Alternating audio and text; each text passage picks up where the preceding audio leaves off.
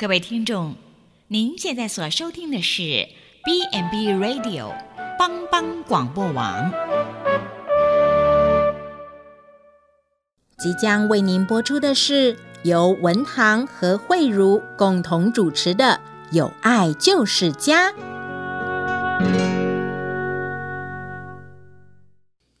有人用客观的条件来定义什么叫做家，有人从组成的分子和彼此间的关系来表述家的内涵。不论你从哪一个角度来解释，家之所以成为人们一切归宿的源头，那是因为它的核心是爱。欢迎您收听由帮帮广播网为您直播的《有爱就是家》。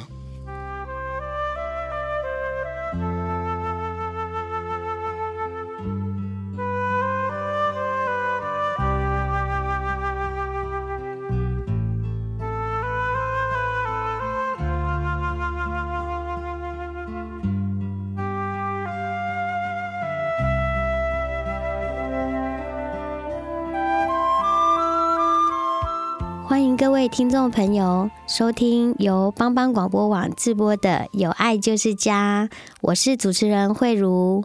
那嗯、又过了一个星期，那我们今天就是要来呃邀请到爱兰护理之家主责社工小吴先生 来到我们现场。那我们请社工跟我们做自我介绍。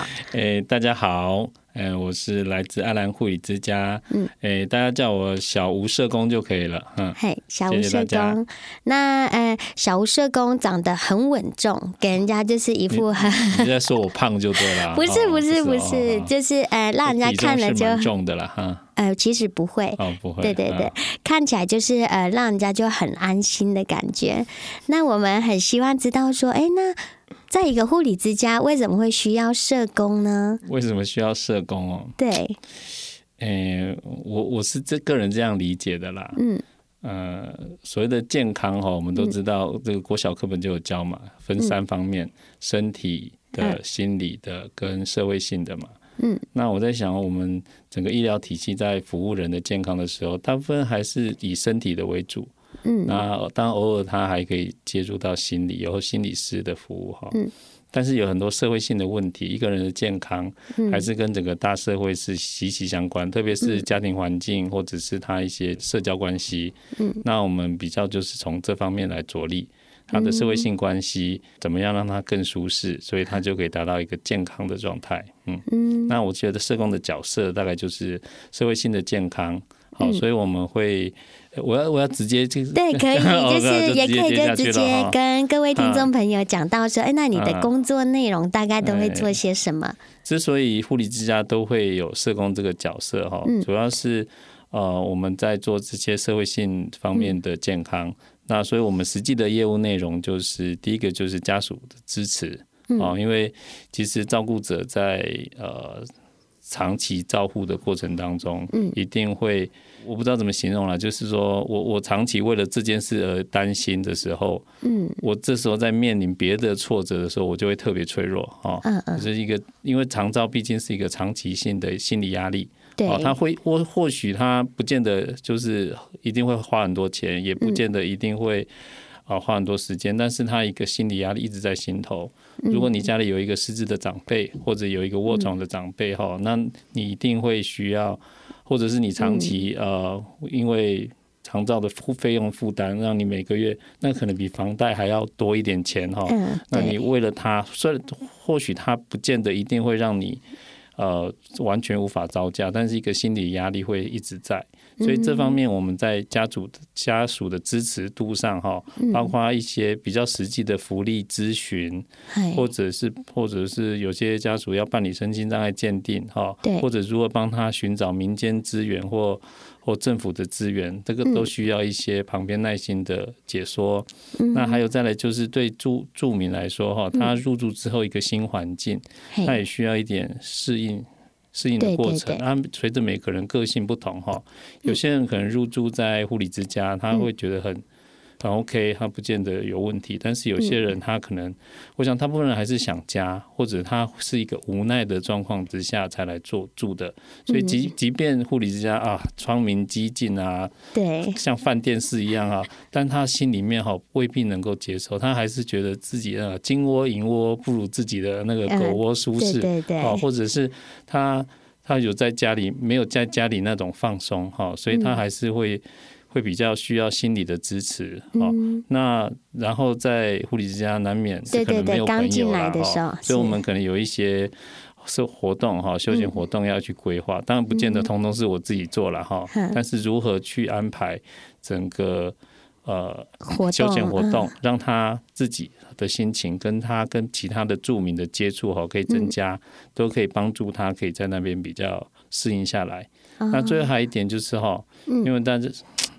造福人力真的有限，是，然后就那么多事情，对，所以我们会尽量连接自工，哈，嗯嗯，很多自工团体都很愿意帮忙，嗯，好，但是只是他们没有一个管道，是，或者是他们，诶。他们在付出的同时，其实他们也是有一些他们自己的期待。那个期待不是钱，嗯、但是我们在跟职工团体接触的过程当中哦，嗯、如何知道他想要什么，嗯、然后让他有一个实践的场所，让他一个服务的环境，这样子，哎、嗯，这就是我们主要的工作。哇，听起来就是，嗯、呃，这个工作。讲起来，刚刚感觉大家呃，听众朋友可能会觉得好像很简单，但实际上做起来真的是要花上很多时间，还有很多心力。比如说，像我就会觉得，可能各位听众朋友就会听到身障鉴定，那像这个的话，就是你们也会主动跟家属做联系，给予他这些资源。是这样子吗？因为身心障，嗯，应应该这样讲了，身心障碍哈，这是一个政府给身心障碍者的福利，对，好，只是说政府如何区别谁是不是身心障碍者，本身他还是要依靠医疗资源来协助他，特别是医生这一块，所以啊，因为我们护理之家是医院附设的护理之家，好，所以我们有有做这个身心障碍鉴定的业务，所以通常我们就只是说这个。政府你知道吗？政府福利哈，为了要为我们纳税人把关，所以他会有很多的条件设限，或者是有一些监督哈。所以这个复杂的程序，一般哈，你如果没有碰过，你就是真真的不知道。说真的，我在入这一行之前哈，我也不知道身心障碍鉴定的那些小小细节。是大原则，我们做社工的都知道，但是。小细节你还是得要花时间了解，嗯，然后再跟民众说啊，最好是可以让他一步骤一步骤一步骤的了解，嗯、让他心中不要有害怕了哈，因为他有时候一乱哈，人在。呃，家属的疾病期的时候，自己都会慌张啊，那只好，然后就会更乱，然后，然后又有一大堆文件，哈，对。对，那是说，然后你看他有福利，他那个福利在哪里？他一时又吃不到，他就更紧张，哈，所以我们对家属都会做这种，啊，让他一步一步的拿到政府的福利或连接一些民间的资源，让他可以在长照过程当中，哈，多一点。不管是心理支持、经济支持或感情上的支持，哈、嗯，让他可以比较好好的有那个心力去照顾他的长辈。嗯，对。那所以其实社工真的在这个，嗯、呃，爱朗护理之家真的也是扮演着很重要的角色。那像我们可能就是从前面听到现在，都知道说我们的护理之家就是一个跨团队的合作。嗯，好，那所以是，呃，那你们像社工，呃，小吴社工，您在在做这些的时候，是不是也要跟其他的团，就是团队中的其他专业会做一些连接？你们都怎么样去来做讨论？讨论哦，对，其实他们给我讨论的时间没有很多呢，因为这样讲哈，我觉得整个长照的服务体系啊，嗯，第一线的还是照服员。哦，真的是最前线，那个是打仗的时候的前面最前面的尖兵，死最快那一种哦。照服员，因为他就是贴身在长辈旁边或住民旁边做二十四小时轮班的照顾嘛。嗯嗯。那第二线的是护理师，哈，他等于是也是呃，除了他自己的业务以外，他一直在现，他也在工作现场，嗯，来指挥着照服员的工作这样子。嗯。那我们哈。勉为其难算这个第三线，第呃第三线了哈，就是我们去尽量支持，跟帮忙帮忙他们。所以你说哈，你要他们有很多时间跟我那边开会协调事情，我觉得真的太为难他们了 哈。通常我会在他们交班交接班的时候，嗯啊一边听哈，一边就针对某些著名能够提供意见或帮忙的东西。再马上交流就对了。哦。啊，至于有时候一些活动规划哈，我通常还是跟护理长有一个共识之后，再直接请他们协助。好，这样可以减少他们花时间还要跟我开会啊。我觉得这太为难他们了哈。对，那我大概知道，就是好像呃，你们就会有一个呃定期的一个跨跨专业哦。对，讨论对不对？每每三个月吧，每一季哈、嗯，通常护理之家每一季都会有个跨团队的讨论。嗯，好，因为平常大家可能各自在忙，或者各自就自己的业务来、嗯、来服务。只是说哈，某些案例哈，啊，护理长会针对一些比较特别案例，需要大家沟通的。好，每三个月我们做一些案例讨论，或者是沟通整个呃。护理之家一些业务的协调，这样子，哎，让各团队可以稍微知道，好，别人在干嘛，在忙什么，或者是针对某些比较，比较要花心力的个案，哈，大家可以一起。想出一些更好的方法，然后可以互相协调，这样子。嗯，哦，好，那我们听到现在的话，大概知道说，哎，社工人员在爱朗护理之家他所做的事情。那我们先休息一下，那下一段节目再请小吴社工跟我们分享更多他的一些，就是他的感受或者服务这样子。好，谢谢。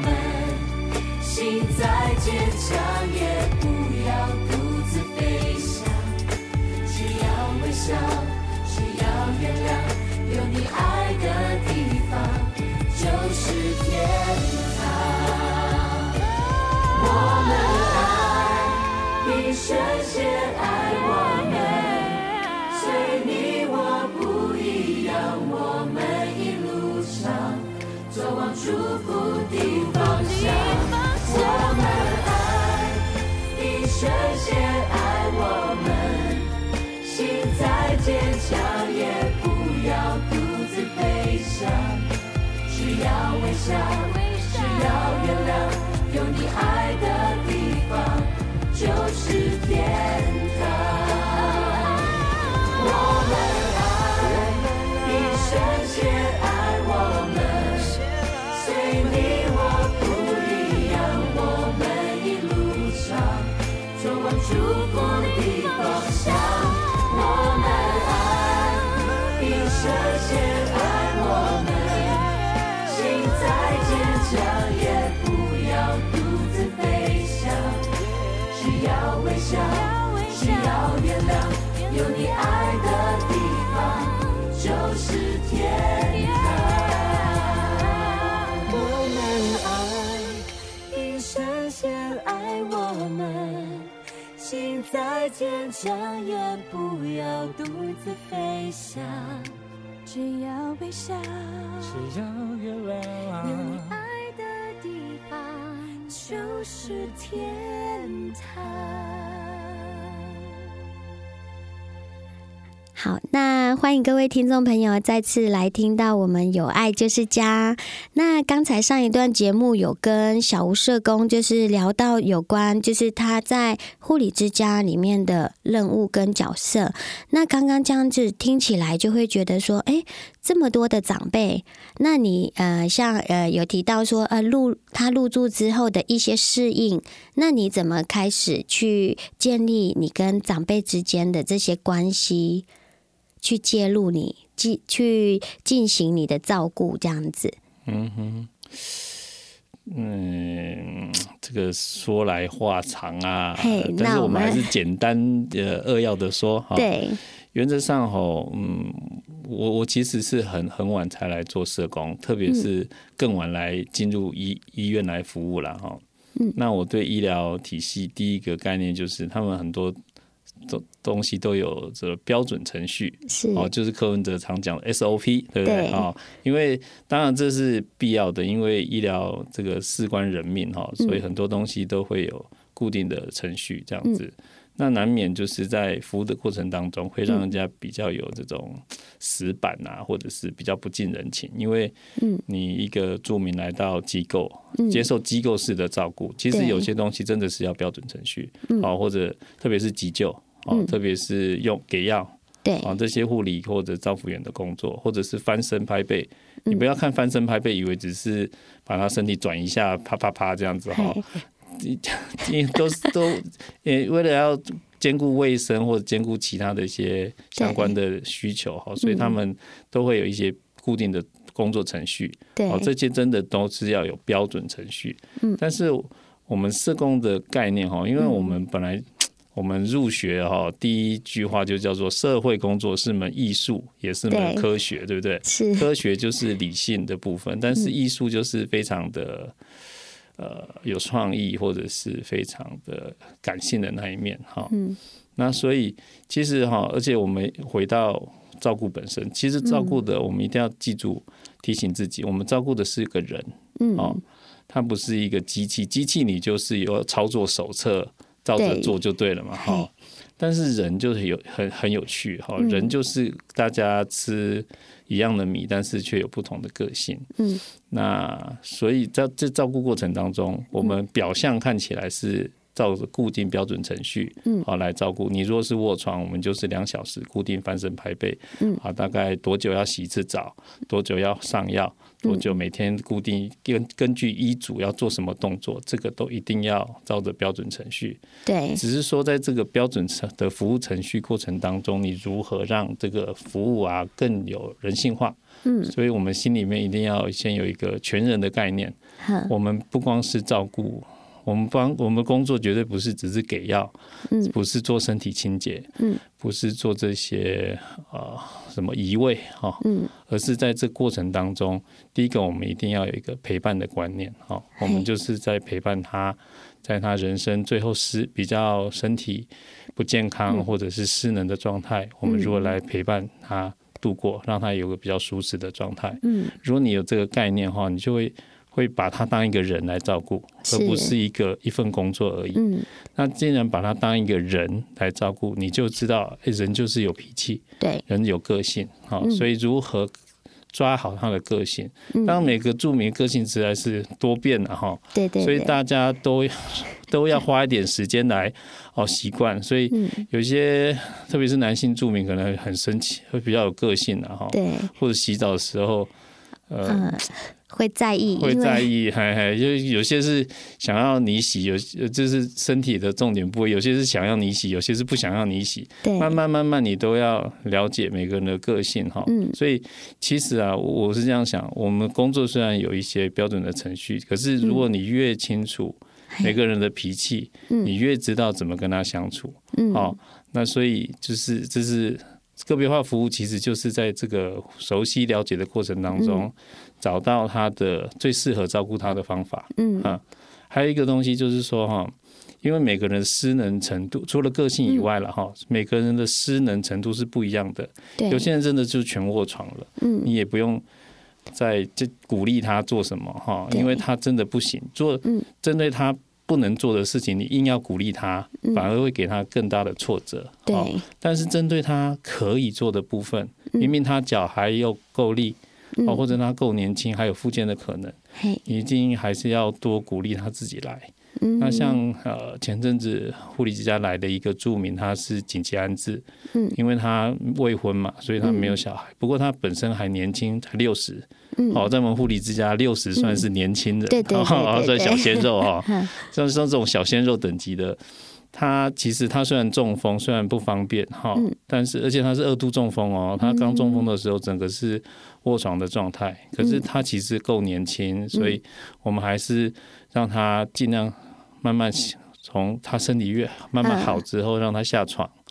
哦，本来我也很担心，是不是他这这辈子就没办法再走？后来发现，当越越慢慢慢慢时间花时间跟他聊复健这些事情，嗯，因为他还是也有很长的人生要过，对对对，还是要慢慢跟他沟通，鼓励他，嗯，好，所以他后来就开始哎愿意为我们有那个栏杆，除了去去参加复健的治疗以外，哈，就是在我们那个护理之家自己的栏杆那边学习行走，好，慢慢他的脚越来越有力，嗯，然后我们就开始帮他换复健裤。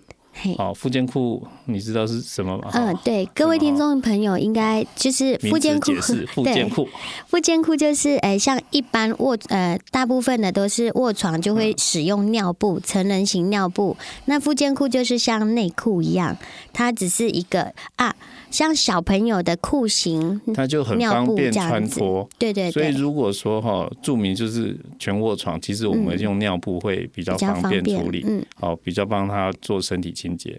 可是如果今天他是要你的目标是要让他独立生活，对，你就要把尿布换成附件裤，好，让他可以自己训练大小便。因为我觉得人哈，讲到人的尊严哈，是说真的，你躺在那边让人家帮你换，嗯，跟你可以自己。即便是慢慢，呃，行动慢慢行动不便，慢慢花，你可能人家五分钟就解决的事情，你就算花十分钟、二十分钟哈，嗯，做完，但是你可以自己做，这个人的尊严哈，可能就可以维持。他人只要可以维持自己生活上的尊严，其实他面对很多问题，他是是可以去克服的。嗯，对。那这时候又想跟听众朋友们分享，就是，嗯，即便家属。好，可能你们是在家里自行照顾的，或者是他慢慢从呃亚健康进行到衰落。有时候可能我们会因为一个便利，就想说啊，你吃东西吃这么慢，那我喂你吃。嗯、你呃，就像刚刚小胡社工说，你尿布啊，你都会呃大小不小心大小便，嗯、那我就给你穿尿布。嗯、其实这对长辈来说都是一呃。加速他的失能跟退化。家属的本意是好的，他是孝心嘛，而且我想大部分人面对爸妈，大概就是都是这种心情。我希望多做做好，就表达我的孝心。嗯嗯。哦，可是啊，我觉得越来越新的照护概念是，我们要让他维持健康，就是要让他做他还能做的事情。而且其实这样比较麻烦，对照顾者来说，你要花更多时间等。嗯，对。哦，但是很多呃很多人不管是出于孝心，或者是出于自己哎、嗯、不想这么麻烦，赶快我就帮你处理完哈，这个都不太好。那真的我们还是要花一点时间陪伴一下。即便他上厕所要花很久的时间，嗯、我们还是多等个五分钟，好、嗯、让他可以自己好尽量做完。哈，当当当你要呃抓好他休息时间，当他很累完，你让他喘一下。好，但是在他还能做的时候，尽量做，那他的身体状况、他的健康情况都还可以尽量的维持。嗯，好，反而是你什么都帮他代劳了。他就真的是越来越退化，哦，只会加速他的不健康这样子。对，所以其实目前这样子听起来，就是呃，像从护理长。连呃，分享到现在，我们其实现在的照护真的是会希望，因为我们也知道说，也许呃，各位听众朋友不一定会在普里，嗯、那不一定会送到把长辈送到护理之家，所以我们也希望透过这个节目，能够分享一些呃，我们目前发现就是服务到现在，觉得对于长辈来说会是更好，对他们的诶、呃、能力能够。哎，应该是说不到提升，但是至少维持他们这个能力这样子。嗯、既然讲到这，我就要帮我们那个爱兰护理之家宣传一下了。对，因为哈，我我们医院有两个护理之家，嗯，一个是附设在医院的六楼，嗯，那个就是呃比较它的好优势就是医疗体系，因为它就在旁边，不管是急诊室或洗肾或复健，都都是很就近的资源。对，但是爱兰护理之家哈。他是自己一个独立的，常在长道大楼这边。或许就医他不是这么方便哈，嗯、可是他的整个环境设计，他就是希望呃住民能够自己来的就尽量自己来，所以他是小家庭式的设计哈。我们一区才有十十间，而且再来他是一人一间嘛，对不对？对我们我们这之所以这样设计，其实一方面是顾及个个人隐私，嗯、让他有一个独立自主，维持那个。自己的空间，哈，再来就是说，他大部分的生活环境绝对是无障碍，而且是到处都有扶手，嗯，好，所以他的生活环境是是提供他一个能够自自主复健、自主赋能的一个环境，哈，所以我觉得这样设计当然是要花很多成本啊，对对对，包括加这个照护费用当然就会提高了，哈，但是我觉得你值不值得就看看你。特别是你长辈，其实他还还有一定能力的时候，哈，像我们接到很多那种短期安置的个案，可能他自己本来有外外籍看护，嗯，好，那很多外籍看护，这个这边没有歧视的问题，哈，那外籍看护毕竟他他受训的时间不是那么长，或不是每个外籍看护都有被这样教导，嗯，就是说长辈能够自己来的，绝对要让他自己来，所以很多外籍看护。可能是工作太尽责哈，对，所以他就让那个长辈茶来张口，饭来伸手吃啊，我 不太会讲哈，没关系，中文程度不好，就是让他长辈就是几乎手都不用动了，好，嘴巴张开等吃饭就好了，嗯，这样反而让他的手脚哈更加的退化，嗯，好啊，但是他来之后，你可能外籍请假他来，诶，在我们这个尽量让他自己来的这种照顾观念下哈，其实后来反而他就更健康。嗯，当然我们还是要跟家属沟通了。对其实长辈的状况哈，我们是经过医疗的评估，好，他到底能不能做？嗯，好，不能做什么，能做什么？我们一定要跟家属会好好沟通这方面。好，当然这部分主要是护理师跟他们沟通。嘿，对，呃，我们社工就是在旁边给家属足够的支持跟鼓励，这样子。对对对，那哎，那这样子，因为其实我们。大家如果对爱朗护理之家，或者说我们其他机构有有任何就是一些觉得哎呀好想要知道更多，那我们其实我们普里基督教医院都有官网，大家也可以看一下。那嗯、那我们再可以再请小吴社工，就是再跟我们分享一下，在服务过程中呢，呃，应该有一些令你印象深刻或者特别感动的故事。可以跟各位听众朋友分享吗？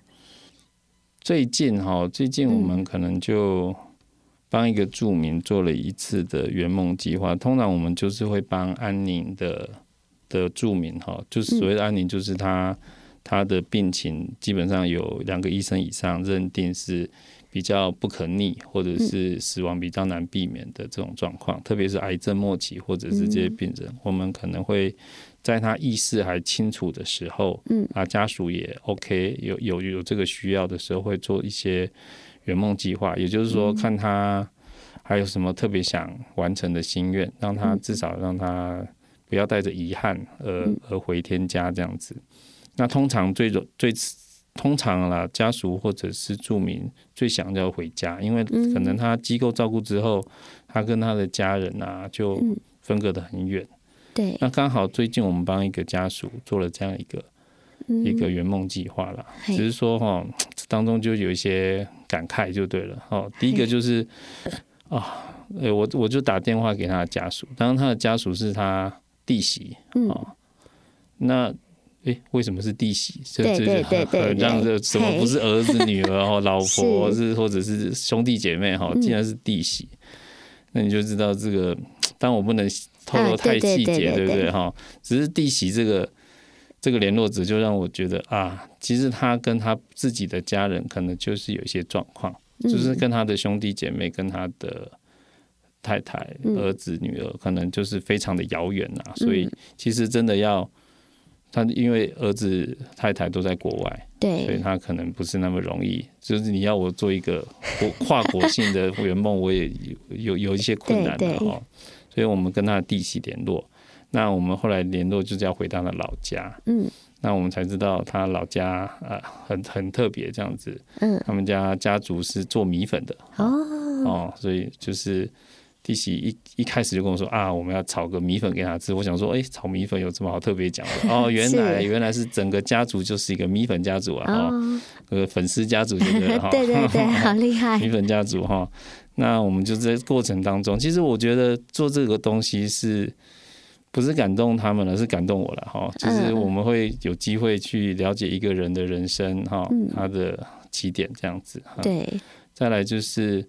当我们带他回去之后，就反而有很更多时间可以跟他聊一些，呃，很多他的成长背景的事情。他也有机会可以跟我聊，因为其实我们我们跟著名在聊天的时候，我们是很还是要注意他的个人隐私，哈，不是每个人都那么喜欢见人就把自己的有的没有都讲清楚了。对对，而且大家对社工都有一些错误的期待。以为我们就是要很了解人家的家庭状况，嗯嗯，我们不是警察啊。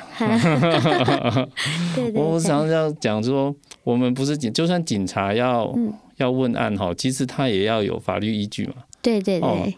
如果警察突然问我，我家里有有有兄弟姐妹是谁，我管他，因为没有理由嘛，对不对哈？所以社工也是啊，社工在介入在做家庭这些介入的时候，我们一定要清楚我为什么。嗯，我我我要清楚啊，否则人家反问我，你凭什么问我这些的时候，我会讲不出来。啊，我到底是因为在照顾过程当中，哈，在我的服务过程当中有什么状况，我得需要知道这些资讯。嗯，我心里一定要清楚。啊，所以我们平常不会随便，呃，就问他的 他的祖宗八代啊，对不对？这样子其实是侵犯人 侵犯隐私的事情，除非你跟他已经感情够好了，可以东聊西聊，否则。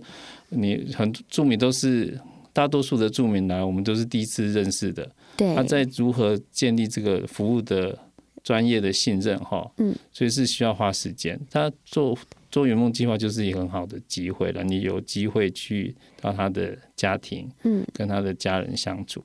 还有就是就是还有一点就是要特别强调，就是这个圆梦哈，嗯，呃，一方面也是为著名圆梦，但是这方面也是让家属有一个最后的机会。哦，再一起来为住民做点什么，好让彼此都没有遗憾。好，我觉得绝对不是只为住民哦，哈，我们也是为家属做的。那所以我们通常会跟以就以回家这件事情来说哈，我们会除了去决定一下时间哈、地点以外哈，对，也是要让家属哈看怎么准备，会让这趟回家更加的有意义。好。可不可以选一个比较特别的时间，像著名的生日、嗯、或者家族一些比较重要的日子，或者连地点都很有很很很需要考量。嗯、像我们刚才提到那个著名，对，家在哪里？哦，嘿，他的家人在国外，嗯、他他自己的那个房子他已经出租了，哦，嗯、那所以所以他的家在哪里？这个就就光这个我就跟那个弟媳讨论了很久，啊、最后就决定哦。我们自己问他，哦、对对 对，对不对？所以定义哪边是他想去的地方，哪边算是他的家，让他自己来决定。嗯、他就就决定回到他老家。嗯，好，当然他的老家也也不在了啦，哈。嗯。老家是米粉厂，然后那米粉厂也不是他们家继承，所以，呃，就决定到他弟弟的家，因为就在老家那一带。等于是他只要回到那一带，好，那这个他就有一个回家的感觉。好，虽然我们实际上是去他弟弟家，但是是吃着家乡的味道。好，他们那个家族的媳妇都说一定要炒一手漂亮的米粉汤，对不对？哈。啊，就是回到他想去的地方，回到他熟悉的地方，嗯、啊，让让他的家属在这过程当中有机会让他为他付出、嗯、啊，是让让两边都没有什么遗憾，这样子，嗯，嗯这就是我们大概最近比较深刻的东西吧，嗯，对啊，因为我之前，嗯、各位听众朋友如果一直有在听，就会知道，因为爱朗护理之家也是在长照教学中心的二楼、三楼。那所以我也大概知道这个长辈。那我们之前就我那时候看到他返乡，其实真的也是很感动。对啊，因为虽然我没有去问，我只有看到那个回家的照片，但是真的看了就非常感动。而且其实对于像可能长辈，他这样听起来像是只有半天的行程。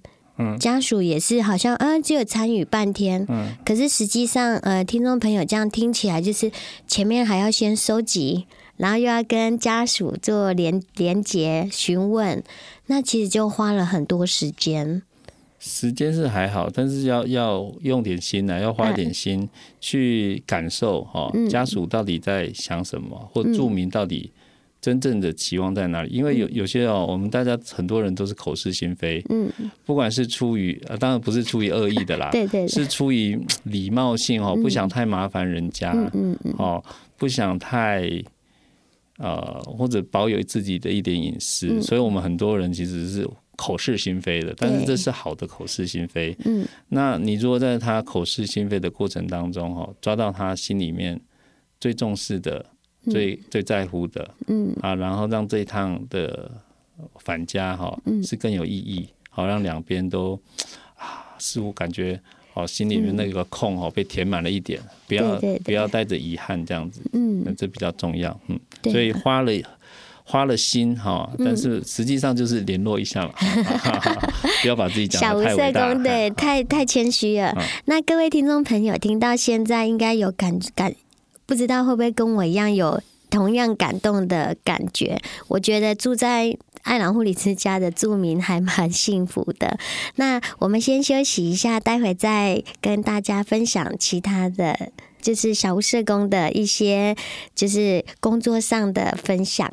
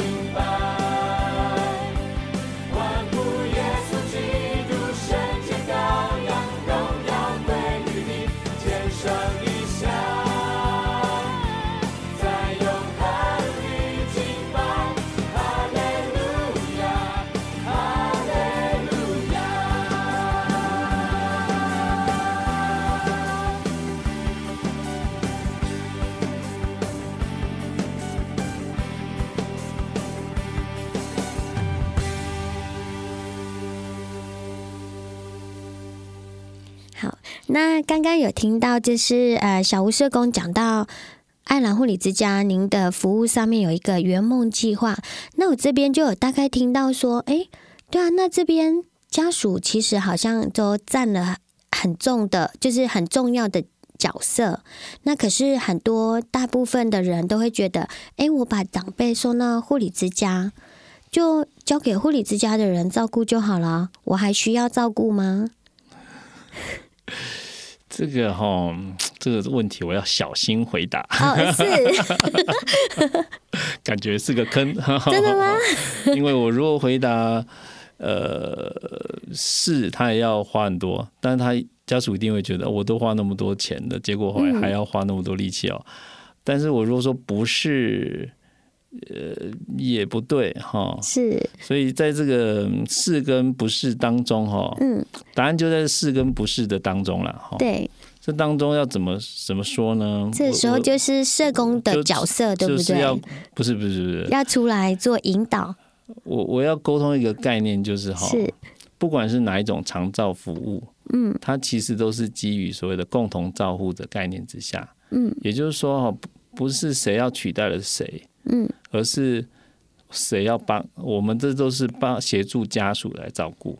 哦，至少在我们这个我们目前的社会福利的规划之下，哈，对，家属还是主要的照顾者。嗯，哦，政府所提供或规划的这些各种长照二点零的服务，嗯，其实是协助你好好照顾你的长辈或者你你们家的长辈啦。嗯嗯，而不是取代你。嗯，哦，本身哦。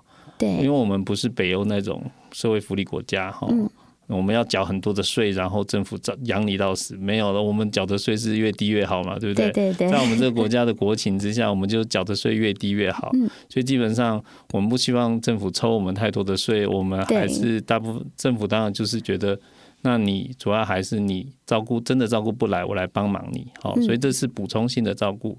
所以不管不管你是。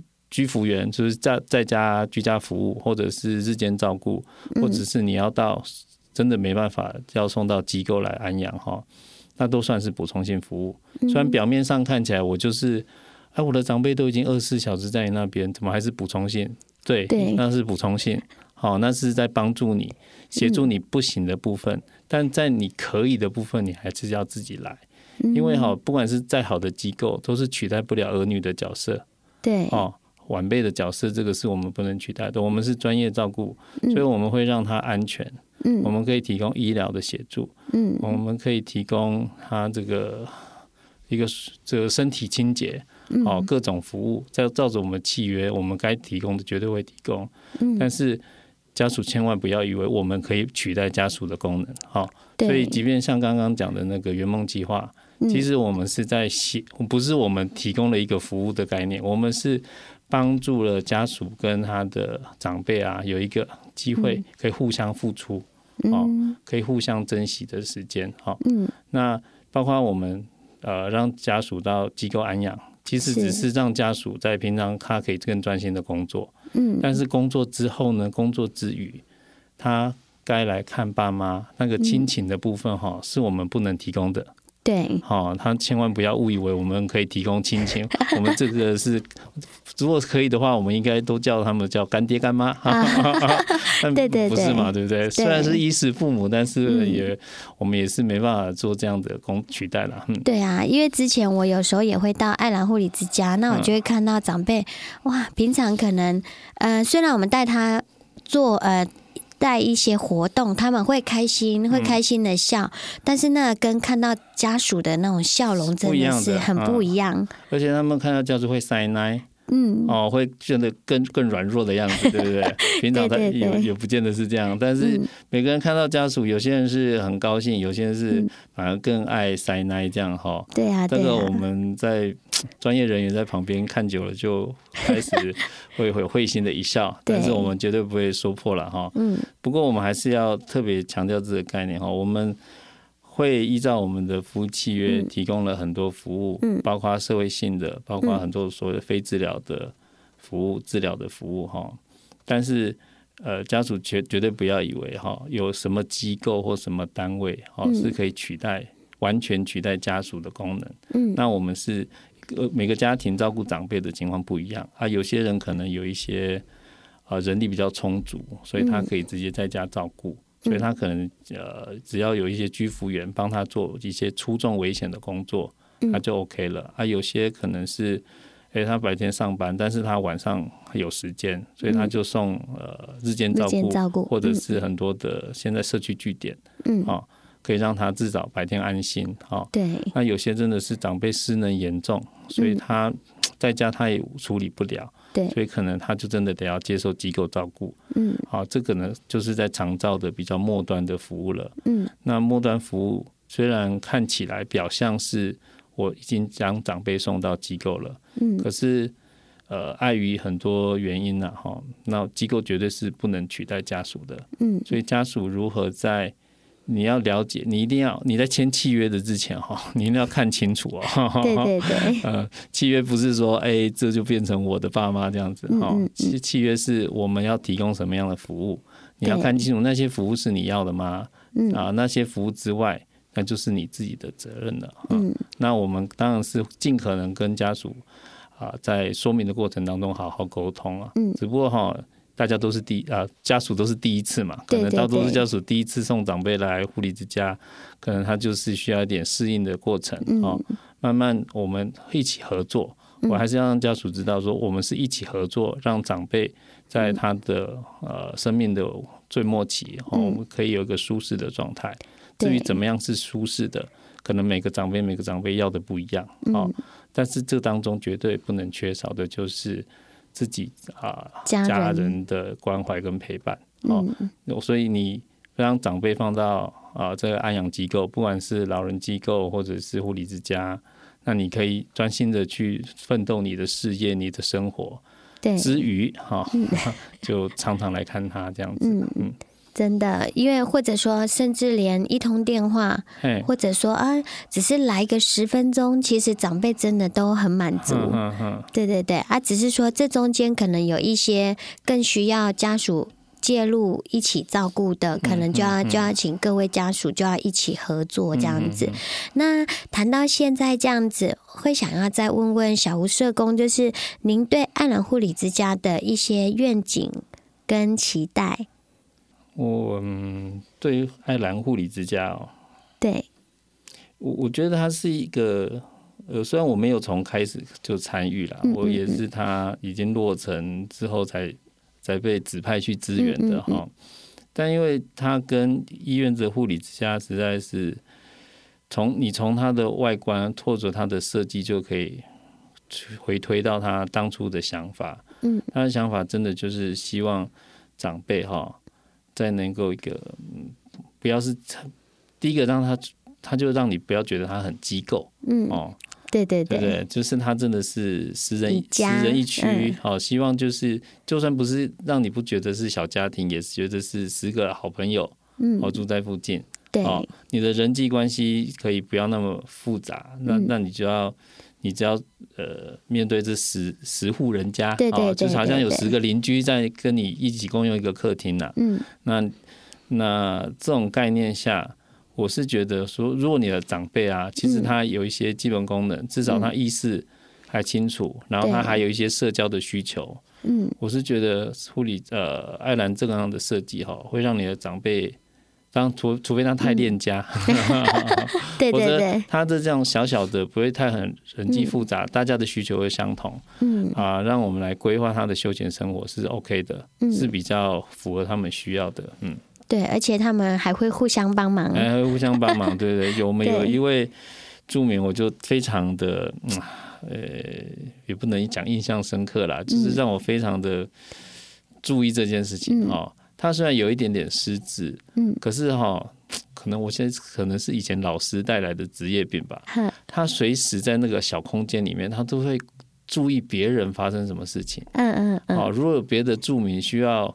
推轮椅啊，或者是干嘛，他都会很主动跑过去帮忙。嗯，当然他可能讲话没有那么客气，哈，他都是像老师哈，在发号施令这样子啊。哦，但是他的心，哦，你你你感受到的是他的心是好的，他是真的希望哎，每个人都可以被帮忙到。哦，他是随时观察着，哦，照照漫画里面说法，他这个这个。